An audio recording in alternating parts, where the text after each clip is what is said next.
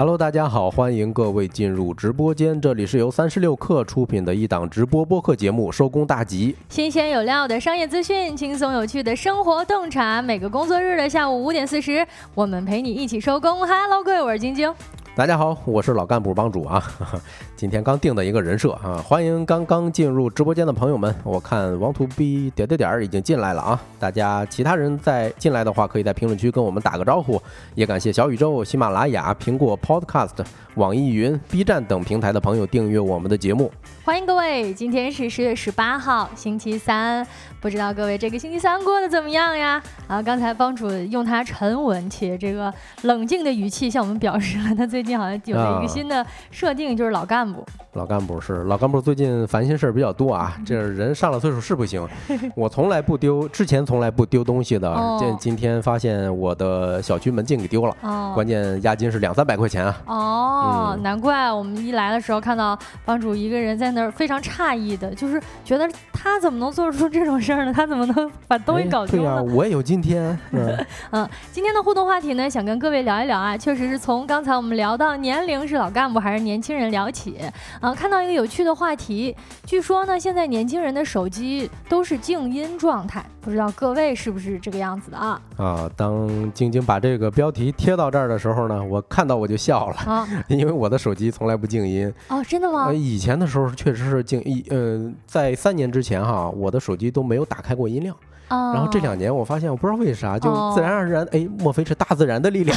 到一定岁数之后，就把这个手机的音音量就打开了。嗯，我看到还挺有共鸣的，是因为，呃，就是大家知道这个苹果手机，它最近更新了一个系统，它是把原来的那个静音调成呃响铃模式的那个按钮给改了，改成一个自定义的按钮了。改的时候我就发现，啊，我都意识不到还有这个按钮了，就是我很久没有用过这个按钮了。啊，就我从来没有调整过，比如说静音调成响铃模式，因为一直都是静音状态嘛。啊，常年的静音状态，已经想不起来上一次开响铃是什么时候了。哎，我不知道大家这手机是什么状态啊？我现在想了想，为什么就是从用苹果之后就不咋，嗯，就是静音了呢？因为我用闹铃，因为它闹铃的话，如果你开着静音，然后你用 Siri，然后说定一个第二天几点几点的闹铃，它是会响的。但是你要是把这个静音关了的，它这闹铃第二天又不响。哦，我因为这个耽误过好几回事儿，所以我就一直保持开着的。哦，大家也可以跟我们互动一下，打出你现在的手机状态是常开静音模式吗？呃，有这么一个说法，说年轻人的手机都是开静音的，不知道各位认同不认同？各位年轻的朋友们，是不是把自己的手机调整成静音模式呢？啊我确实感觉苹果手机的它那个响铃声音也特别小，其实。嗯，是另外一个，哎呀，说起来静不静音，我又想起来这个闹铃多问题多大 啊！就是有时候你开着闹铃吧，它很惊悚啊，就你你你也忍不住啊，你是要把这个静音。状态打开的哦，对啊，但是呢，你有时候又是需要闹铃的时候，你又会忘了把这个关掉。哎呦，你说这个很拧巴是吧？这设计确实是啊啊。那在今天我们的节目当中呢，也跟各位预告一下今天所要讨论的一些话题。首先呢，想跟各位一起来聊一聊最近呢，余华莫言成为了新晋的顶流啊，来聊一聊文人们一百零一中一百零一种的不同活法。还有呢，打工人为什么越来越反感团建了？这是一个来自我们听友群投稿的话题。嗯，另外，我们今天还会跟大家一块儿聊一聊 AI 来了之后，人工客服更难找了，以及我们节目的经典环节，今天吃点啥？在正式开启这些话题之前呢，让我们先用几分钟的时间进入今天的资讯罐头。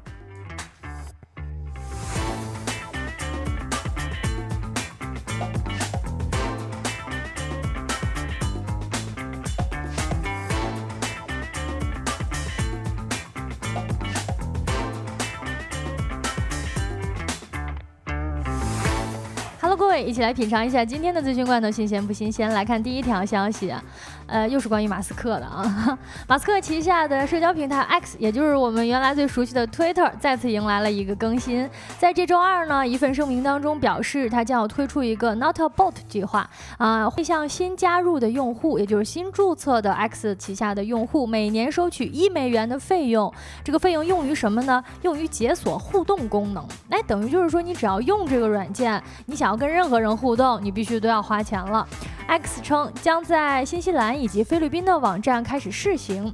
啊，新用户呢需要加入 Notabot 或者呢一个更高阶的付费计划，就是 P，呃 Per Premium 是怎么读？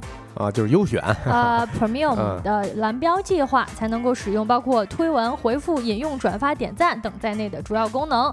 啊，其实这个这个这个这个英文单词其实我是查了一下的啊啊，但是呢，咱们这个英文水平啊差点意思啊，暴露了水平啊。对啊啊，它的这个计划呢是每个月要收取八美元的费用才能够解锁，算是高阶功能吧。啊，这所谓的高阶功能呢，实际上也是以前常规的，比如说呃回复呀、引用呀、转发呀、点赞等。等。哦，你不得不说呀，就是国外的社交媒体在商业模式上跟咱段位差的不是一星半点啊。像咱国内的某些平台啊，呃，想收费那家伙招可多了。像他所谓的蓝标计划，就是相当于什么开个蓝 V 之类的啊，其实各大平台早已经有了。对，嗯嗯，不得不说马斯克还是挺狠的啊。那看第二个消息吧，第二个消息是关于国美的。哎，前两天刚有一条关于国美的消息啊，就是它的运营骂了它的创始人啊。那今明天是什么情况呢？呃，国美的广东门店已经全部关了啊。从至少两位华南家电供应商的地方获得的这个消息啊。嗯，据记者了解呢，前期国美拖欠各个供应商的货款，目前还是没有进展的。一位接近国美的业内人士告诉记者，国美一些区域的分公司从去年的十一月到现在一直都没有发工资，有一些区域分公司正常发工资到今年的一月份。哇，一月份到现在多少多多久了？八九个月出去了，马上就要下一个一月份了。下一个一月份了，就是一直没有发工资啊！啊，对于上述情况呢，截至发稿前，国美方面并未做出回应。嗯，现在是广东门店已经全部都关闭了啊！是的啊，根据国美的下一步这个具体的进展呢，我们也会持续关注的。有了新的消息，我会在资讯关头的时候跟各位公告一下。嗯，那接下来呢，关注一下新能源汽车威马汽车最近的一个新的澄清，澄清自己并未申请破产，也更不可能存在公司创始人跑路海外的情况。三十六氪获悉，威马汽车在微博澄清啊，威马汽车是没有申请破产的，目前呢是正在进行。预重整阶段，预重整呢不同于破产重整，是企业面临困境的早期阶段进行的一个自救行为啊。目的呢是通过重组债务，引进战略投资人，避免破产，实现蜕变重生。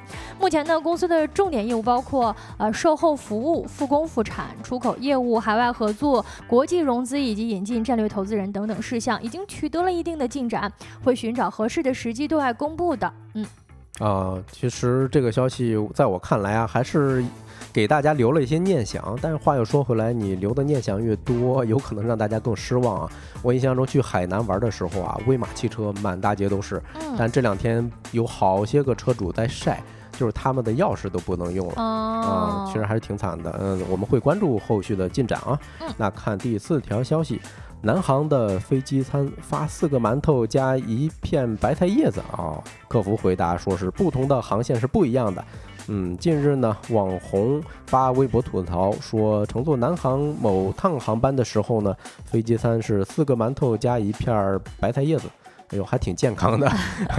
然后还有一包这个榨菜啊，这么多年头第一次看到这么奇葩的航空餐。这条微博下面呢，引发了网友的热议。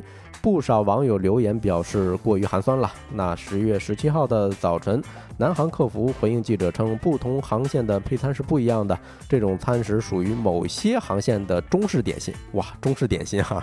至于那一片白菜叶儿呢，是在微波炉加热的时候盖在馒头上的，防止被烤糊。嗯，不知道各位朋友有没有吃过什么奇葩的飞机餐呢？也可以在评论区跟我们分享一下。以上资讯呢，整理自三十六氪财联社、第一财经和上游新闻。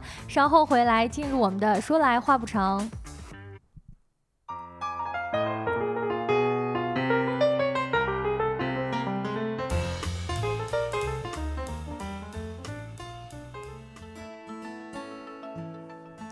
Hello，各位，欢迎回来！奥特曼们有人吗？有人呐！这里是晶晶，我对面是帮主。Hello，这里的环节呢，来到了我们说来话不长的环节。第一个话题呢，想跟各位一起来聊一聊。就是啊，网络上面最近有一波新的顶流，哎，频繁上热搜的人名啊，这些人是谁呢？是文化名人，来聊一聊他们最近有一些非常出圈，但是又很离谱的，听起来有点离谱，有点有趣的活法，怎么火起来的呢？啊，首先呢，想跟各位一起来聊一聊余华老师。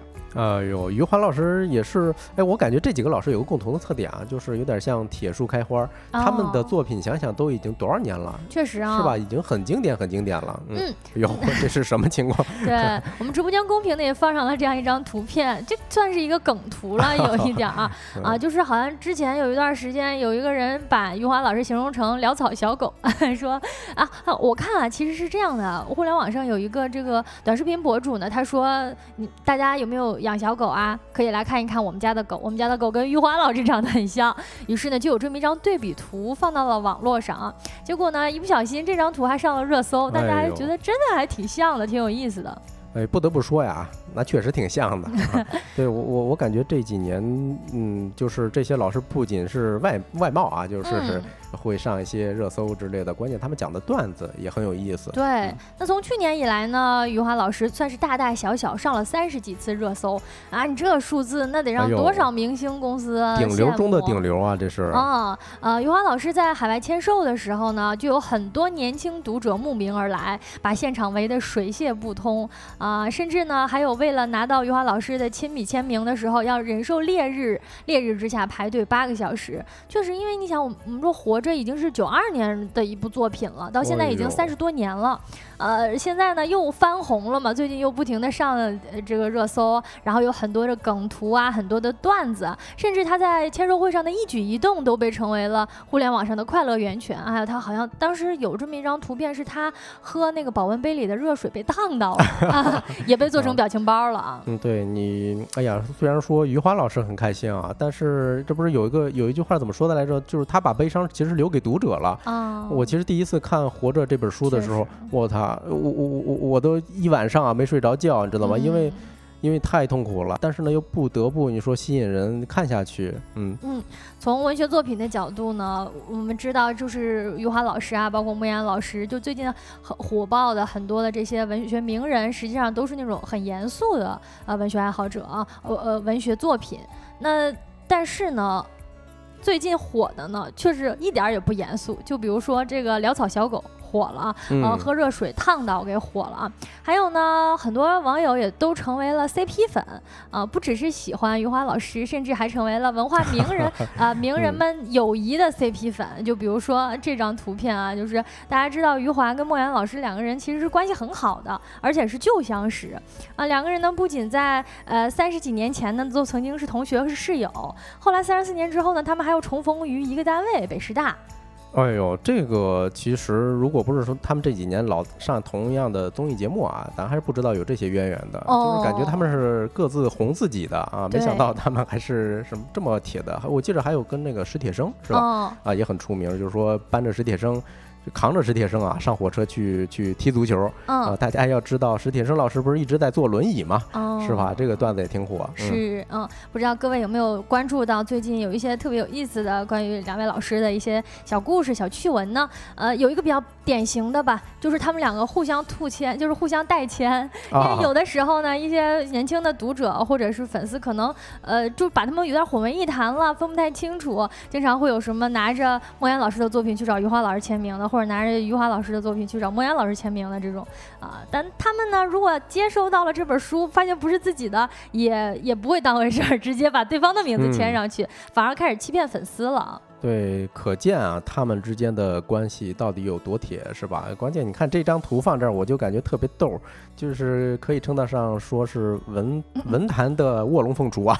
一人抱一只小狗，哎，不是抱一只小狗，就是一一人面前放着一只小狗。嗯，网友们把他们，我觉得就是这这恰恰证明了大家觉得他们特别的接地气，或者还喜欢开他们的玩笑。为什么这样呢？因为他们本人就是耿直 boy，就是一直在说一些呃非常接地气的话，哎，比如说。此前呢，在被问到为什么开始写作的时候呢，余华老师就说：“我写作的原因就是因为我不喜欢做牙医，他们家是医学世家嘛，啊啊，但是呢就想睡懒觉啊，我不想上班，写作呢可以不上班啊，我就可以收版税就行了，所以就就是他在被问到为什么写作的时候呢，他给出的答案竟然是因为我不想上班。对，这个才是当代写呃打工人的内心真实写写写照哈。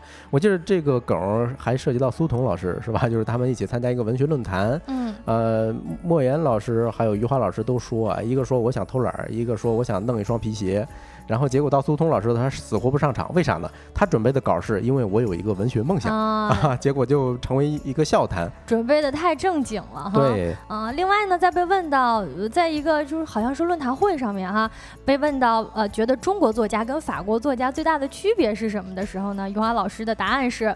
法国作家用法语，中国作家用中文。哎呦，真是听君一一席话，如听一席话啊！说的也是没有毛病的，完全没毛病，而且很感觉就是很耿直啊，对吧？很直接啊。谈到工作的时候呢，余华老师说，呃，如果有人来告诉你要努力工作的话，啊，你要有上进心，有很好的回报的话，啊，我跟你说，那就是鸡汤，那根本就不是事实啊！对对对对，这个。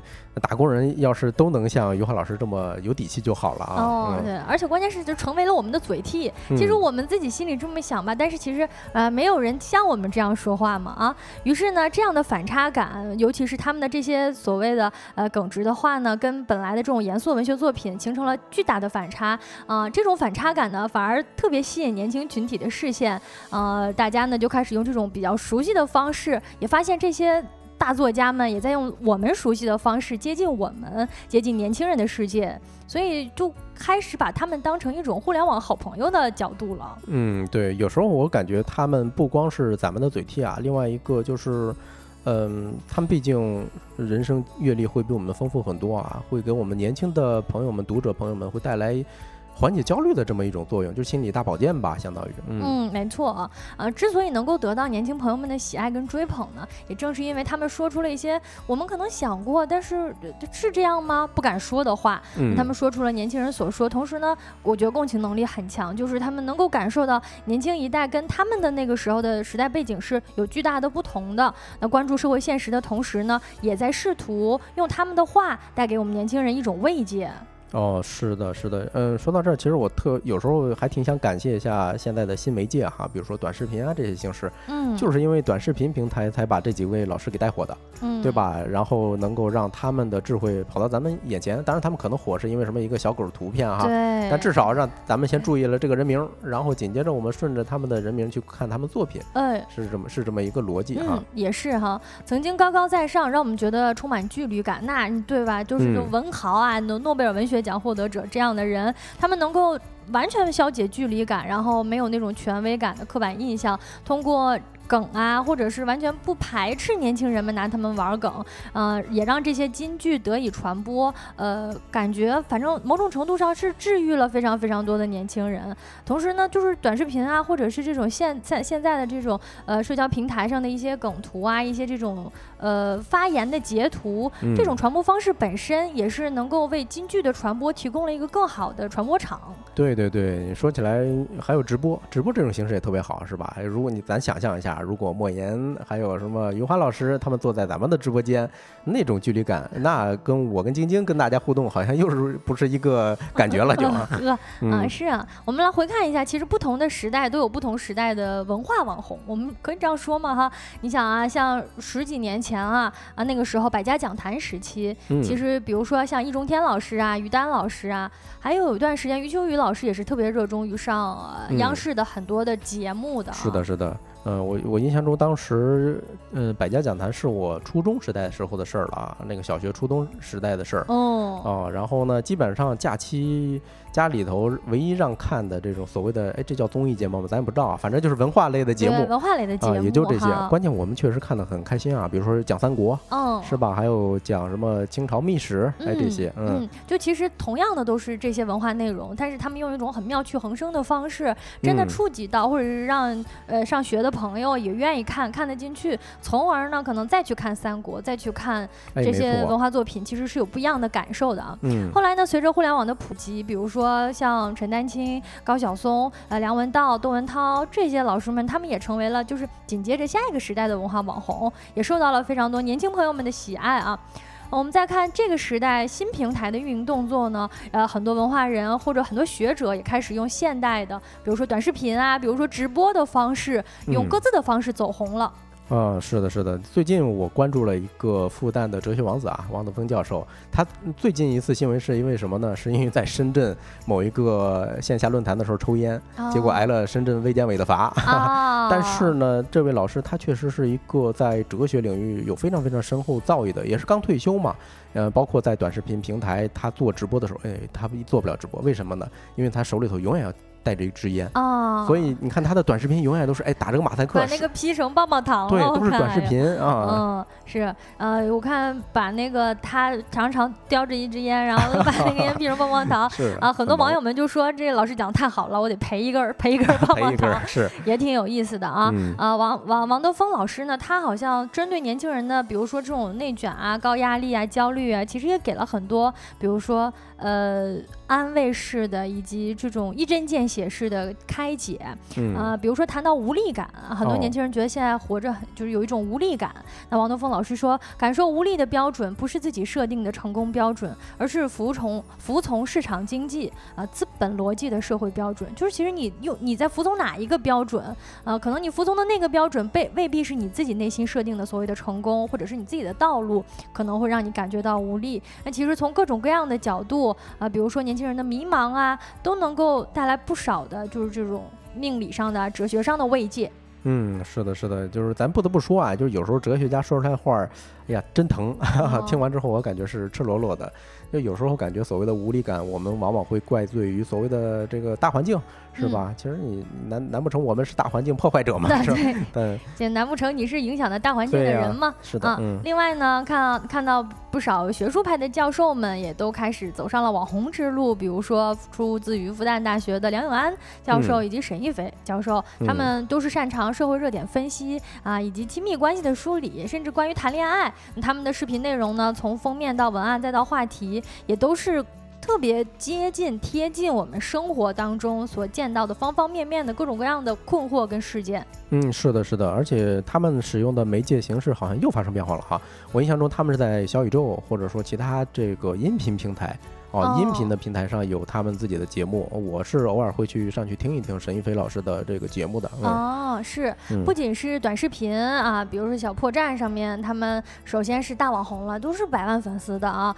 同时呢，他们也经常上一些综艺节目啊，因为现在有一些这种观察类的节目呢，实际上都不少都需要谈到亲密关系的解读啊，以及这种心理学角度的解读。嗯，比如说各大什么综艺节目的这叫什么观察员，啊，还有什么奇葩说？我记得刘晴老师上过奇葩说哈，也是一个教哲学的吧，一个老师。啊，对对对，哲学是现在在得到应该也是非常非常火的。嗯嗯，其实得道上本身其实有很多就是这种学者类型的名人啊、网红啊，在得道上面有很多。哦，对，我记着一个之前在北大的一个经济学讲师，啊，叫叫。哎呦，猛一下，我脑袋卡壳了。他也上过《奇葩说》，薛兆丰老师。哎，对对对，薛老师，嗯，包括线下，甚至之前有一个市场三元理财市场，嗯，就是根据他的那个书，相当作为一个联名的这么一个市场活动啊，非常有一个展览一样的东西。好，确实是啊，我们感觉到这几年其实这种文化类的名人、文化类的网红是越来越多的。呃，不知道各位有喜欢哪些这方面的名人呢？也可以在评论区跟我们分享一下哈。那我们可以聊一聊说。为什么会这样的人，就是这样类型的呃顶流重新冲出来，甚至是翻红，铁树开花级的翻红是为什么呢？呃，这个话题来聊一下哈，有没有可能是因为比如说呃顶流的明星们啊，或者是一些偶像们塌房的事件太多了？有可能哎，呃，就是你看每一种现象它都有存在的必然性哈，我感觉这就是年轻人的一个新的选择。对吧？你别管说是怎么着，那至少有很大的受众是奔着他们去的。嗯嗯，还有，其实我是感觉，嗯，他们的这个作品以前也许没有被看到，只不过现在被放大了。嗯，确实是。嗯，一方面呢是呃，大家可能更希望看到这样类型的顶流，或者说这样类型的顶流，呃，突然。通过这样一种新颖的方式走红起来之后呢，大家觉得一点也没有距离感，然后再重新回看他们的作品呢，也成为了一个更好的我们了解他们的方式。啊，那另外一方面呢，实际上就是读书人其实也是要赚钱的嘛。嗯，是他们除了充当心灵导师之外呢，另一方面他们也有一些，比如说更大的曝光啊，以及更现实的因素了，也就是赚钱了哈。呃，我们打开一下这些名家们的各个平台，其实也能够感受到，就比如说作家们自己的小黄车链接，比如说自己也在出新书，也在卖自己的书，甚至呃推荐一些其他的书。呃，比如说我们前面提到的，呃，就是古早网红啦，易中天老师呢，他在自己的短视频平台上，嗯，就为自己的书出镜带货，而销量呢也是特别特别的高。哎，是你看咱评论区有一个叫洪博的朋友啊，他说他喜欢的文化类最好的名人叫做余秋雨。我印象中，我小时候余秋雨老师因为他的《文化苦旅》那本书，也是身价翻了不知道多少倍啊。好像，而且你想啊，就是他首先出了书，就是咱的作品是很过硬的。那同时呢，我通过比如说流量也好啊，通过呃其他的方式参加综艺节目也好啊，实际上呢也在给我的书做宣传嘛。那能够有更多的人看到这样的好作品，总是会比比如说纯粹的这种刷一些无脑的甜宠剧可能来的要更好一点儿。嗯，对，我也支持啊。就是说句实话，昨天晚上我又睡得非常晚，是因为一不小心刷某短视频平台刷到了一点半，我反省一下。哦，我们虽，我们是肯定肯定是很倡很倡导说这样的现象越来越多。那我们能够追到 idol，我们心中的这种好的 idol 能够越来越多，无形当中也是更多的侵占我们的关注度嘛，更多的能够更新一下我们，我们内心还是有一个向好的小我在的。是的，是的。那这个话题呢，我们聊到这里，接下来一个话题呢，来聊一聊，也是来自听友群的一个投稿，就是为什么打工人越来越反感团建了呢？不知道大家有没有反感团建的感觉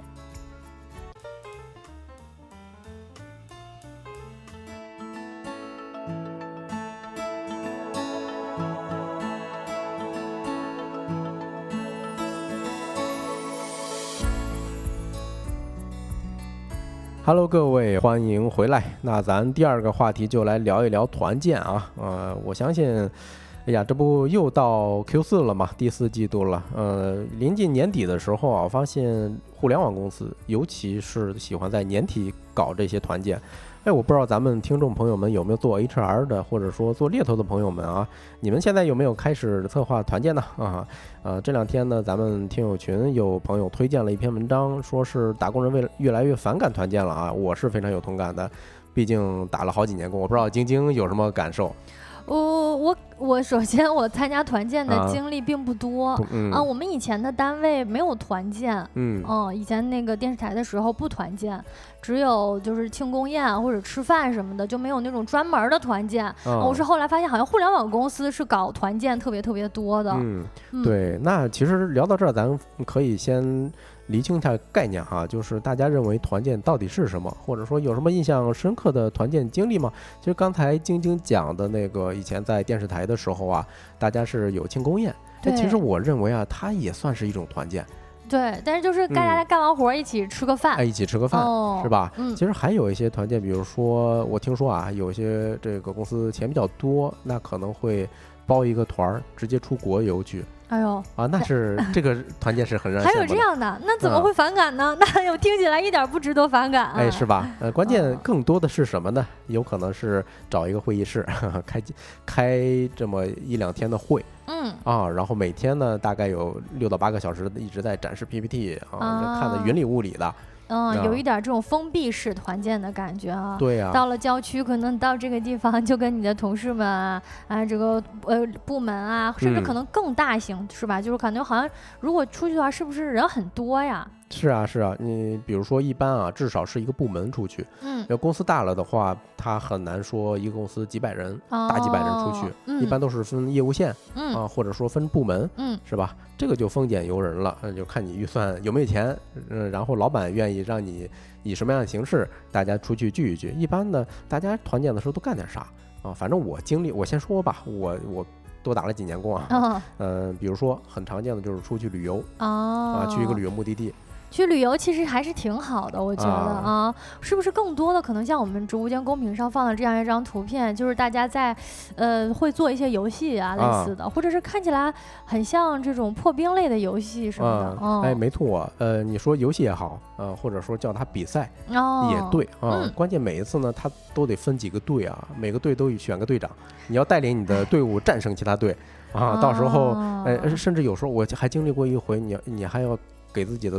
这个队起一个名儿，嗯，设计一面旗帜，哦，得亏那一次我们团队是有一个设计的小伙伴，嗯，那不然你看吧，那其他的都是，哎，左手画一个龙，右手画一个龙，就是那种 那种水平了。嗯，不知道直播间的各位对于哪些团建经历印象深刻呢？可能大家还比较年轻，是不是啊？团建经历不是很多，在这个话题上。是，嗯，其实咱们群里头有不少朋友前两天分享那经历，我觉得挺有代表性的啊。比如说有个朋友说。呃，要去马上要去万宁旅游了啊！海南万宁那边冲浪可能是一个好地方，但是交通稍微公共交通稍微有点有点麻烦啊。嗯，呃，来回一共四天时间，哇，他是北京的朋友哦。那就是说，这个大家一起都去往返四天，那这成本挺高，我就是时间成本也很高了啊。对，团建这个事儿，咱们要就是来回得四天的时间。是啊，呃，其实这还不是最夸张的。我之前经历过一次，是去海南，也是去海南团建，那挺好呀。啊，三天时间，加上来回啊，三天时间，那就等于是两天，其实都半天都在路上了。对呀，呃，其实就是在那边住两晚上。哦。啊，关键呢，我们去了还得值班。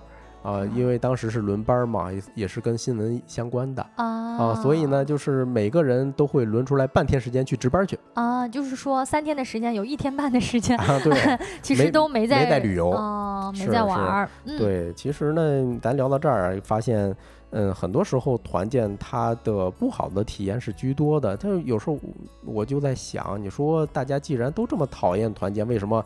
还会有团建这件事儿，是吧？嗯，可能我觉得不一定是所有的人对于团建的经历不太好。如果说，假如说纯玩的话，你像比如说刚才前面提到，好像还有出国旅游的，嗯，啊，那我觉得听起来就是挺值得鼓励的啊，挺值得在就是公司们挺值得在团建福利方面卷一卷的啊，别光卷工作时间，哎，卷一卷奖励，卷一卷福利也挺好的。对呀，你像就像咱们。呃，群里头的朋友们说的啊，你说团建就团建，别跟钱扯上边儿，是吧？你只要不让我自己自掏腰包啊，另外呢，你别把工作也牵扯进去。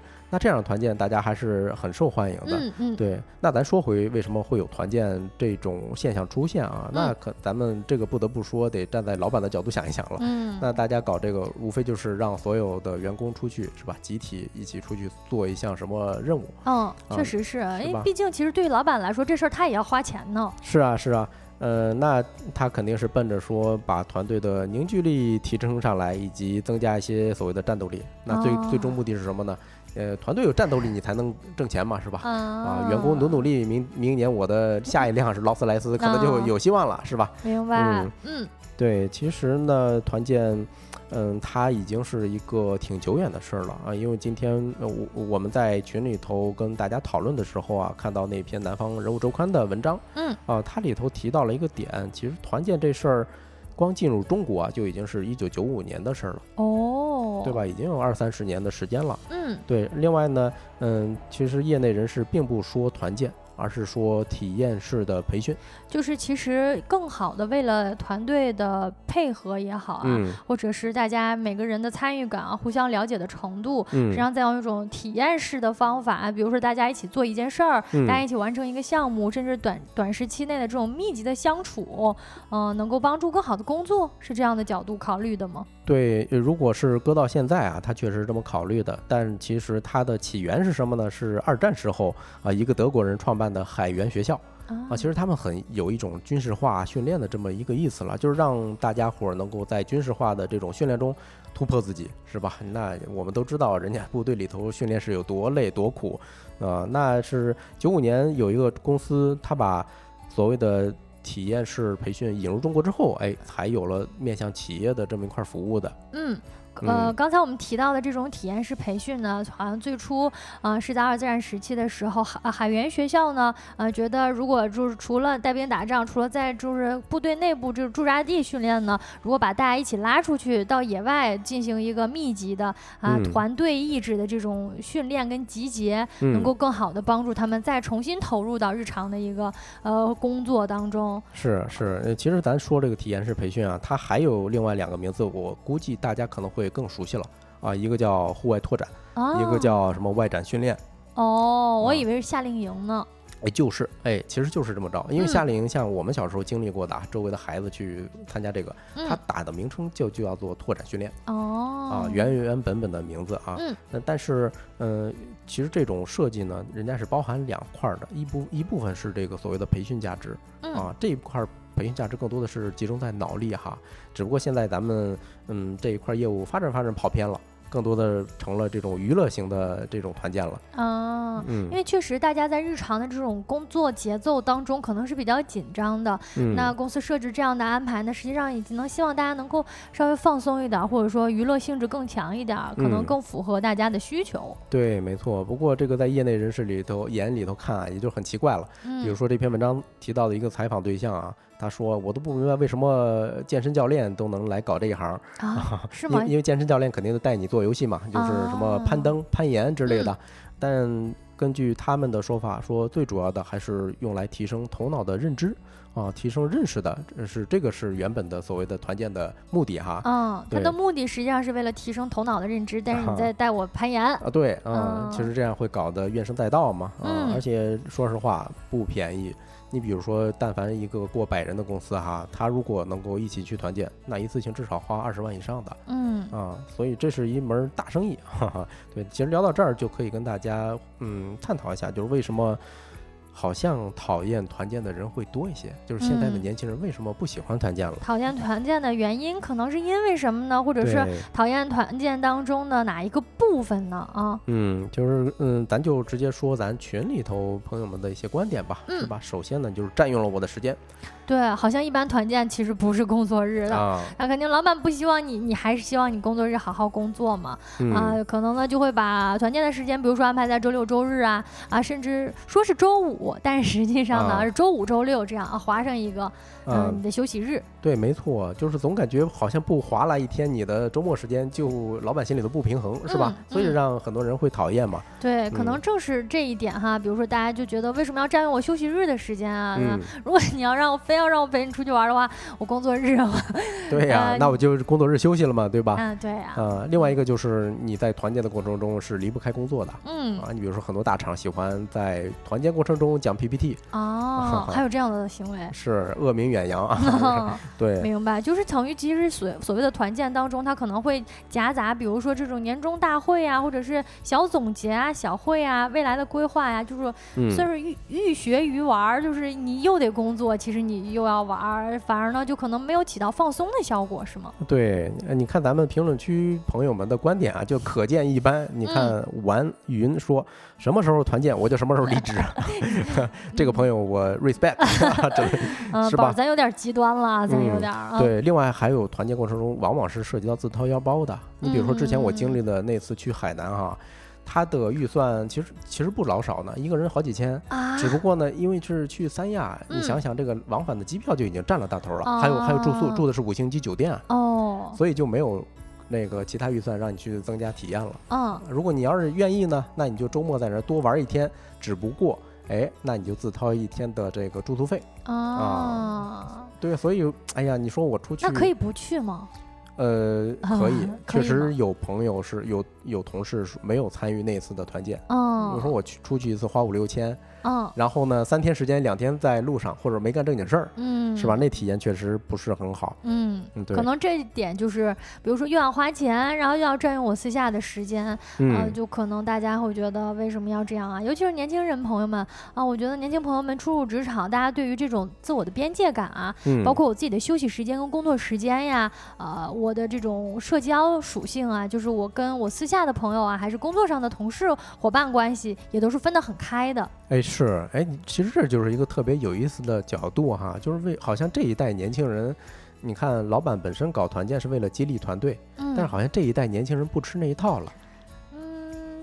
不吃这一套，就是你带着我们出去玩儿啊！我其实不用你带着我出去玩儿，你多给我点钱，我也可以自己出去玩儿，是吧？这种角度，对对对，有时候嗯，咱们之前讨论了很多啊，就是说年轻人他他内心是很孤独的，但是你说团建本身是大家一起出去玩儿，反而好像不愿意了，对吧？这个也挺有意思。嗯，好像现在的年轻人更喜欢来点实际的啊！你别给我画饼，对对吧？你还不如给我换成钱呢。嗯，既然你搞团建本来就要花钱，那你还不如换成钱打到我的卡上。我看我银行卡余额多了点钱啊，反而好像能够感受到老板的激励。对呀，另外一个你说通过激励的方式提升凝聚力。那很多时候你在外面你搞团建让大家熟起来了，结果呢你公司里头很多破事儿，大家下来之后，那日常工作的时候又把那那一点精气神又给消耗光了。哦，对，呃，我其实感觉啊，我可以特别好的一点就是，我一六年的时候，我们那时候周五晚上一起自发组织狼人杀，在公司杀到半夜，嗯，是吧？那时候就会是，嗯，那日常工作的时候，那确实很有帮助啊，大家。就是遇到一些摩擦哈，那可能照顾对方的面子，嗯，是吧？就意味着其实本来工作氛围很好的话，实际上大家其实愿意自发的组成这种所谓的有点像团建性质的，跟团队的朋友们一起玩儿。啊，这其实本质上呢，就是如果你想通过团建来解决工作当中的一个核心凝聚力，其实是有待商榷。嗯，对，反正哎呦，话说回来吧，啊，咱这个年头还有经费搞团建，其实公司也很难得了啊。不过还是得劝一劝各位老板，就是你花这钱干啥，是吧？你最可惜的就是你花了钱团建呢，谁都不满意。这就得不偿失了，嗯，那这个话题我们就聊到这儿吧，啊，下一个话题来跟大家聊一唠一唠，AI 来了之后，人工客服更难找了。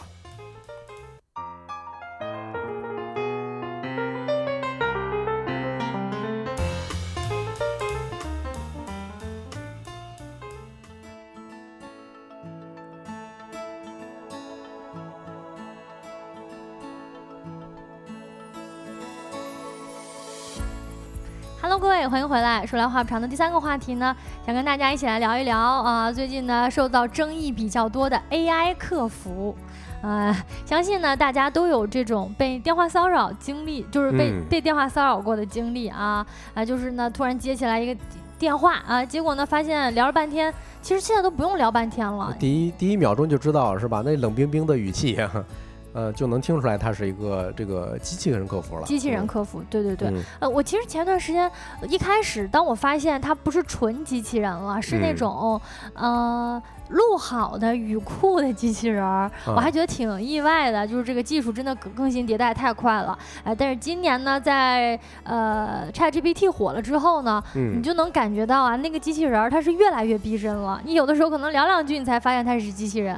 哦哟，嗯，是是是，我感觉这个太恐怖了吧？你说现在咱们接起来机器人客服的时候就已经很烦了，我我印象中。呃，Chat GPT 最新版的啊，它机器人语音是还能发出气泡音，就特别像一个真人在跟你聊天，是吧？你感觉好像你都发现不了了啊。那 AI 来了之后呢，大家就发现，其实以前呀，就是打电话，比如说你想咨询一个什么事儿啊，或者你想办一个什么事儿的时候，想给客，你想给客服打电话的时候啊，你那个时候就他会不停的用，哎，如果你要呃分流按一、按二、按三的这种方式来拖延你的时间，就你本来以前就找人工客服就很难。哎，最近呢，发现 AI 客服出现了之后，找人工客服那是更难了。啊，据说呢，世界上最遥远的距离，最无奈的事情，就是你打了十几通电话，甚至一通电话打了几十分钟，听了很多的排队音乐，但是还是找不到人工客服。啊，你就一直能听到说，哎，好了，我们已经记录下来你的问题了，啊，然后稍后呢会联系你的。你实在是找不到真人，找找找真人是特别难的一个事情。不知道大家对于沟通 AI 客服的一个体感有没有什么呃很无语的经历啊？嗯，反正我突然想到一个场景，有可能呢，这些公司的老板。一看呦，我的投诉率怎么这么少？因为全被 AI 客服拦下了嘛。哦，不知道他们怎么想啊？对，但是 AI 客服拦下了的是那种也就忍了，实在被你耗的。那如果没拦下的，就真的会被这个 AI 客服给逼疯，被这个 AI 客服本身给搞到崩溃。就我其实一个很简单的问题，你只要接通到人工客服就能帮我解决的。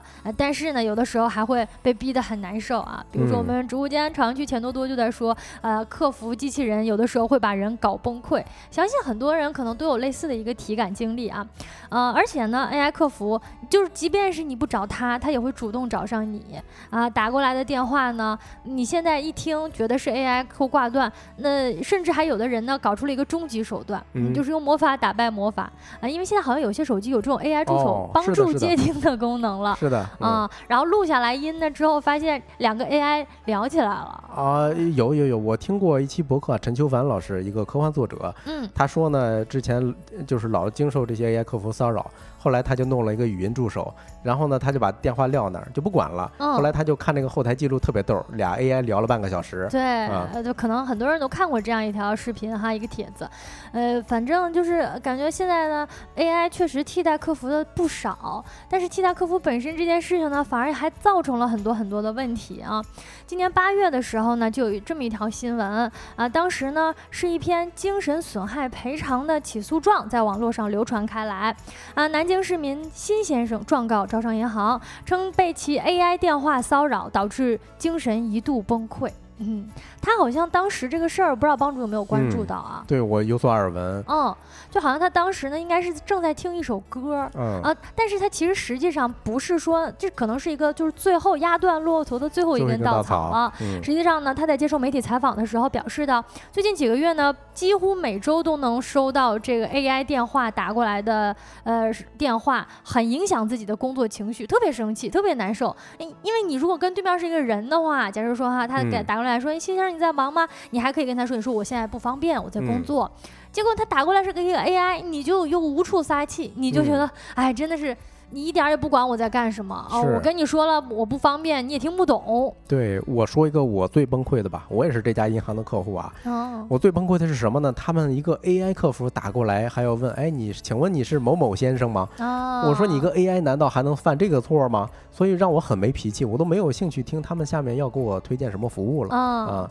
这是让我最崩溃的地方，就是为了确认一下，呃，怎么说，向你表示一种独特感，就是这样的话，他不是说，哎，你好，他可能上来他就说你是尾号一二三四吗？哎，你就觉得好，他知道你的信息啊，能跟你多聊几句。对，就像我们刚才就是这篇新闻以及帮主提到的啊，很多人收到的 AI 客服的一个电话骚扰，大多数来自于金融机构啊。此外呢，还有什么教育机构呀、房地产啊，以及消费品等等行业，实际上这些行业是比较典型的。就是会用这种电销、电话销售的一个模式。是啊，你比如说啊，咱们家长如果给孩子买过课，哎呦，那你就别逃不了了，是吧？另外，像我之前买过房子之后，我特别好奇，为什么第二天开始每天有 N 个贷款电话？是吗？然后以及到现在为止，你看过去三年了都。还时不时的有装修的公司来给我打电话，嗯，我都很好奇，哎呦，他们是怎么怎么把我的联系方式拿到的？是吧？嗯，因为这类行业呢，它其实需要的一个推广量特别特别大，就像漏斗一样，所以它就不停的需要打电话，以至于像帮主，比如说已经就是那个时候咨询过看房一件事情，过去这么多。长时间这么久了，还是会接到类似的电话。那以前呢，纯人工在打这个电话，实际上呢，人力成本是比较高的啊。那自从现在有了效率更高，而且成本更低的 AI，甚至 AI 越来越逼真之后呢？打的电话也越来越多了。你想以前，比如说真的人工客服的话，我一天实际上打不了那么多通电话，是不可能一直在说话。但是现在的 AI 它不会累呀，它也不会抱怨呀，它甚至可以二十四小时的打这通电话，也就导致说大家体感上感受到的是接到这样的类似的 AI 的骚扰电话是越来越多了。嗯，没错没错，我记着看到看过一个新闻啊，说他现在都有 AI 的这种销售套餐。哦，啊，你比如说，好像是一年这个四千八百块钱，那他一每天能打三千多个电话。嗯，你想想哇，那这个效率对他们来说真是提高了不少，一年下来一百多万个呀。对，呃，我们在社交平台上如果搜一下 AI 客服呢，也会发现一边呢是这类的技术啊，卖的也很多，卖的也很好，也在狂飙，也就导致呢接到这样的电话的人也越来越多啊，所以一边是导向了这种推荐与推销 AI 系统。这个客服的啊。另一类呢，就是用户们的吐槽了。就有的时候你就感觉他好像在羞辱你的智商。比如说他打电话给你，他说：“乔先生你好，你是乔先生吗？”嗯，哎，就会让你觉得很崩溃啊。另外呢，比如说最近马上要到了双十一的期间了，那双十一的时候呢，实际上呃平台暴增的流量就远远超过人工客服的一个承载力度了。所以比如说你通过一些金融软件啊，还有一些就是你线上甚至买东西吧，你其实它都会先用 AI 客服来做一个预处理嘛，因为流量太大了，只能让机器人先顶上。那那个时候呢，实际上呃机器人它有的时候就很愚蠢，它的愚蠢也会造成我们就觉得好像是在羞辱自己的智商。哎，没错，咱们有时候不是开玩笑说是现在的人工智能都是人工智障啊，但是你看吧。嗯，每一个新技术它出现都是为了降所谓的降本增效，但你看降了谁的本，增了谁的效，好像都是那些应用这些新技术的公司。但是呢，用户这一头啥都没捞到，是吧？我们体验好像比以前还要差。对啊，我们一般说，客观来讲哈，AI 电销机器人它确实起到了降本增效的价值，但在一定程度上呢，我们作为消费者，甚至我们作为打工仔，呃，甚至很多比如说客服行业的曾经的工作人员，实际上是受到了很大的一个负面影响的，甚至我们本人的一个受到骚扰的程度也在逐渐的增多嘛。嗯，是的，是的，就是聊到这儿还挺悲观的。嗯，说咱用户没捞到好处的时候。也意味着一大批人可能要下岗了。对，嗯，你说我们从前呢，对于 AI 的未来的畅想是希望说 AI 发展越来越好，能够通过智能化的方式来提高效率、提高生产力，来帮助我们人类更好的工作啊，实现更加智能、高效、精确的工作跟服务。结果呢，好像一定程度上把商家跟客户隔开了，隔得更远了啊。同时呢，甚至还有一些很多的人因为 AI 的发展失去了，就是。本来自己所在的工作，本来擅长的事情，然后呢，消费者本来的一些诉求没有得到更好的满足，反而成为了一些人工智障的代表。哎，是，嗯，不过我反正现在有一个非常明显趋势啊，就是 AI 它也在向前发展，就是换句话讲，就是各大应用 AI 的这些技术厂商呢，它也在卷，对吧？它服务肯定是一天比一天好的，只不过咱不知道哪一天它会到来。嗯。希望它能服务的越来越好，希望真的能解放我们打工人的生产力，然后让我们的问题能够更好的得到解决吧。啊，那这个话题也聊到这里，接下来呢，跟大家一起来聊一聊今天吃点啥。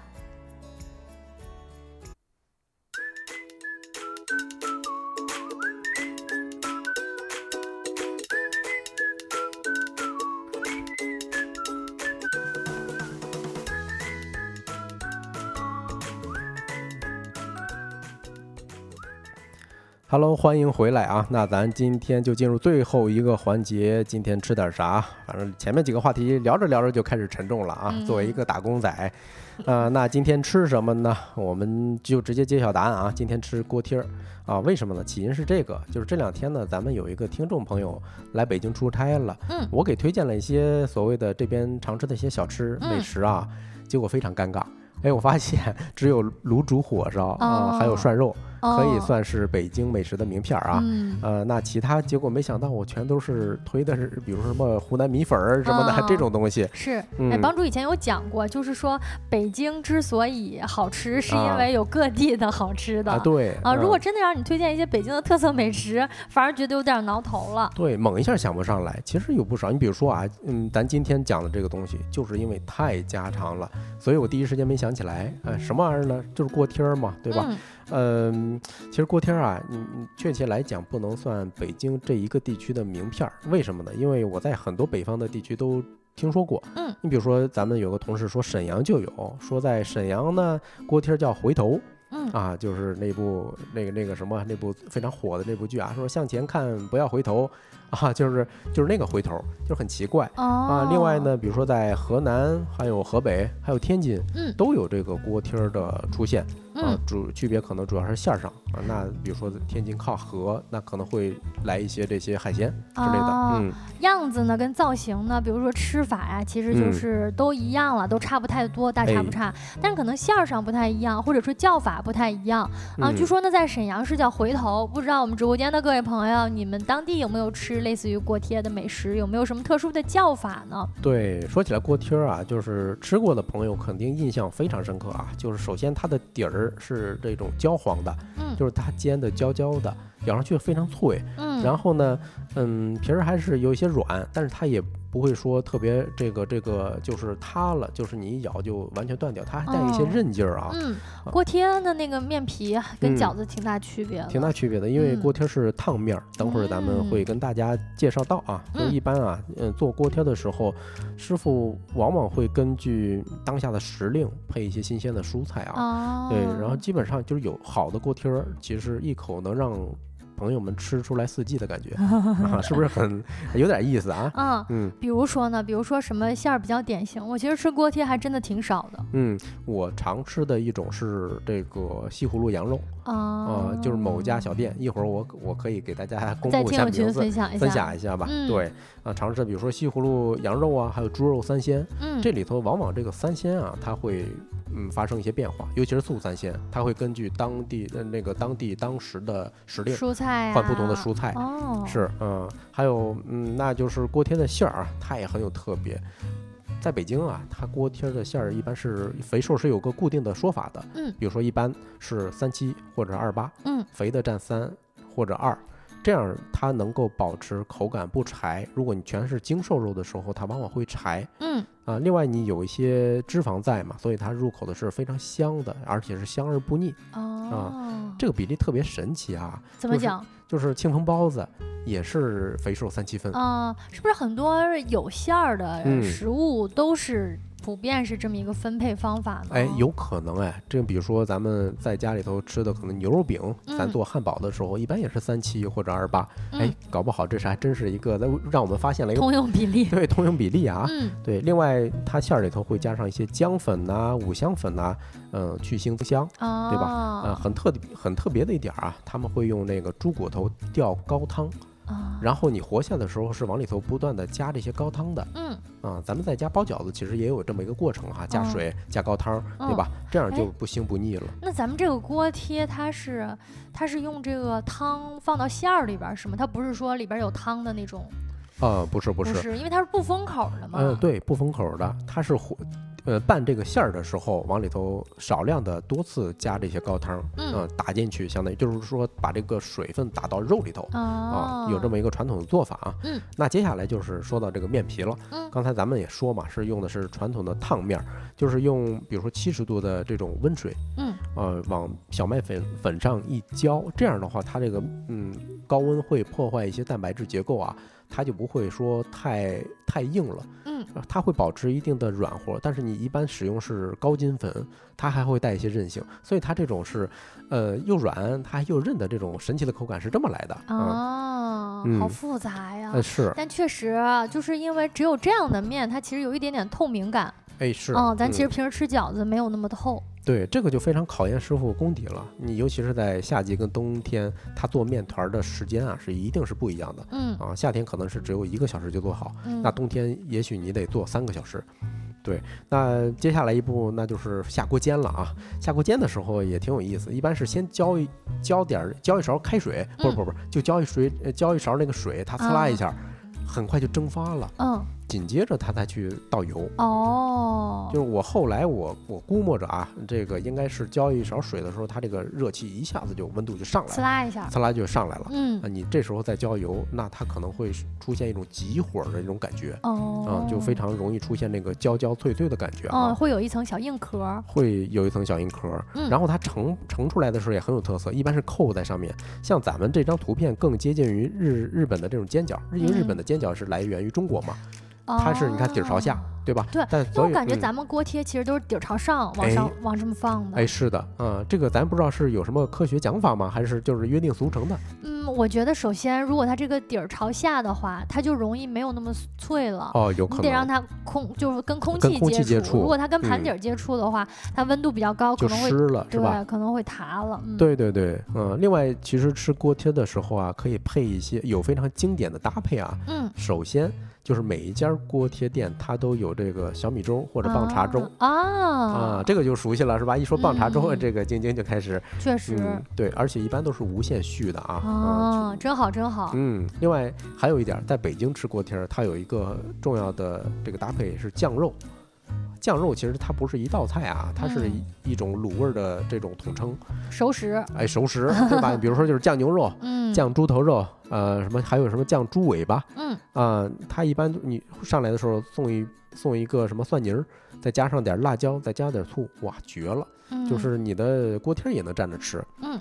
对，另外现在还有一些店，它会提供什么炒红果啊？因为咱们吃这个东西，一不小心就吃腻了，对，吃太多了嘛。炒红果其实我觉得就是北方的一道非常经典的美食了，我甚至怀疑它是不是北京特色呀？炒红果其实就是山楂，对，呃，山楂的甜食吧，相当于。对对对，处理过的山楂，有些呢一般是上可能山楂罐头啊，或者是那种呃像果冻状的那种山楂，实际上它就是一个特别解腻的食物了，因为其实纯吃，比如酱肉也好呀，锅贴。也好啊，都是有点腻的。嗯，没错啊。那到最后，咱可以简单跟大家介绍一下这个锅贴的历史起源。说实话，没有查到一个统一的说法啊。因因为刚才也说了嘛，它在北方各个地方好像都有。嗯所以呢，那传说的版本也很多了。不过情节大同小异，无非就是某一位尊贵的什么君王吃腻了饺子之后，结果一不小心在民间吃到了油炸的这种东西，油炸的这个这个这个饺子，所以呢就成了宫廷里头的这种。美食了，嗯，如果这么说的话，实际上来到北京推荐一下锅贴，大家还真的可以去品尝一下，试一试啊。嗯，帮主有什么特别推荐的店铺吗？哎，那我我就最后再跟大家推荐两家店吧。首先一个是南城的老字号，我相信肯定很多老北京朋友都知道啊，就是叫门框锅贴儿啊。但是你在大众点评查它的时候呢，它叫门框锅贴图，图是糊涂的图，啊，只不过是他的那个大师傅啊。姓这个，哎，对，据说不是外，呃，不是本地人哈，他应该是从上一位师傅手里头接的这个店，嗯，啊，但是恰巧他姓这个图，所以就成为一个门这个美食了，嗯，啊，门框锅贴，大家可以记住啊。另外还有一个就在市中心，嗯，金台路附近有一个叫平安锅贴的，它的年限短一点，可能是开了二十年。二十年还短一点儿，那其实也是很老的店铺了。对，呃，也不错。嗯，它开在一个小区里头啊，你第一次去一定找不着。嗯，你你去的时候，你发现一个小区里竟然有一个一层楼，就是那个小平房。嗯，你进去之后就十平米。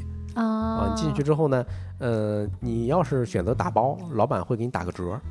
为什么？因为不好，正好不占他地儿啊，不占他地儿，就很耿直哈，也也也说明人家老板看得清。嗯，对，那要不今天咱就聊到这儿吧，聊到现在肯定大家也饿了。嗯，如果一斤棉花在听我们的节目的话，你也可以把这个安排上啊，先种个草。也推荐以后如果有来北京玩的朋友呢，如果不没那么敢尝试卤煮啊、豆汁儿啊，或者说已经吃了一顿涮羊肉的话，其实可以找一天早餐或者午餐尝试一下锅贴。刚才帮主给我们推荐了两家店，一家叫门框锅贴图，一家叫平安锅贴，欢迎各位去尝试一下。嗯，那到这里呢，我们节目就进入尾声啦。以上就是今天直播的全部内容了。如果你有任何的意见建议或者话题投稿的话，都欢迎加入一下我们的听友群。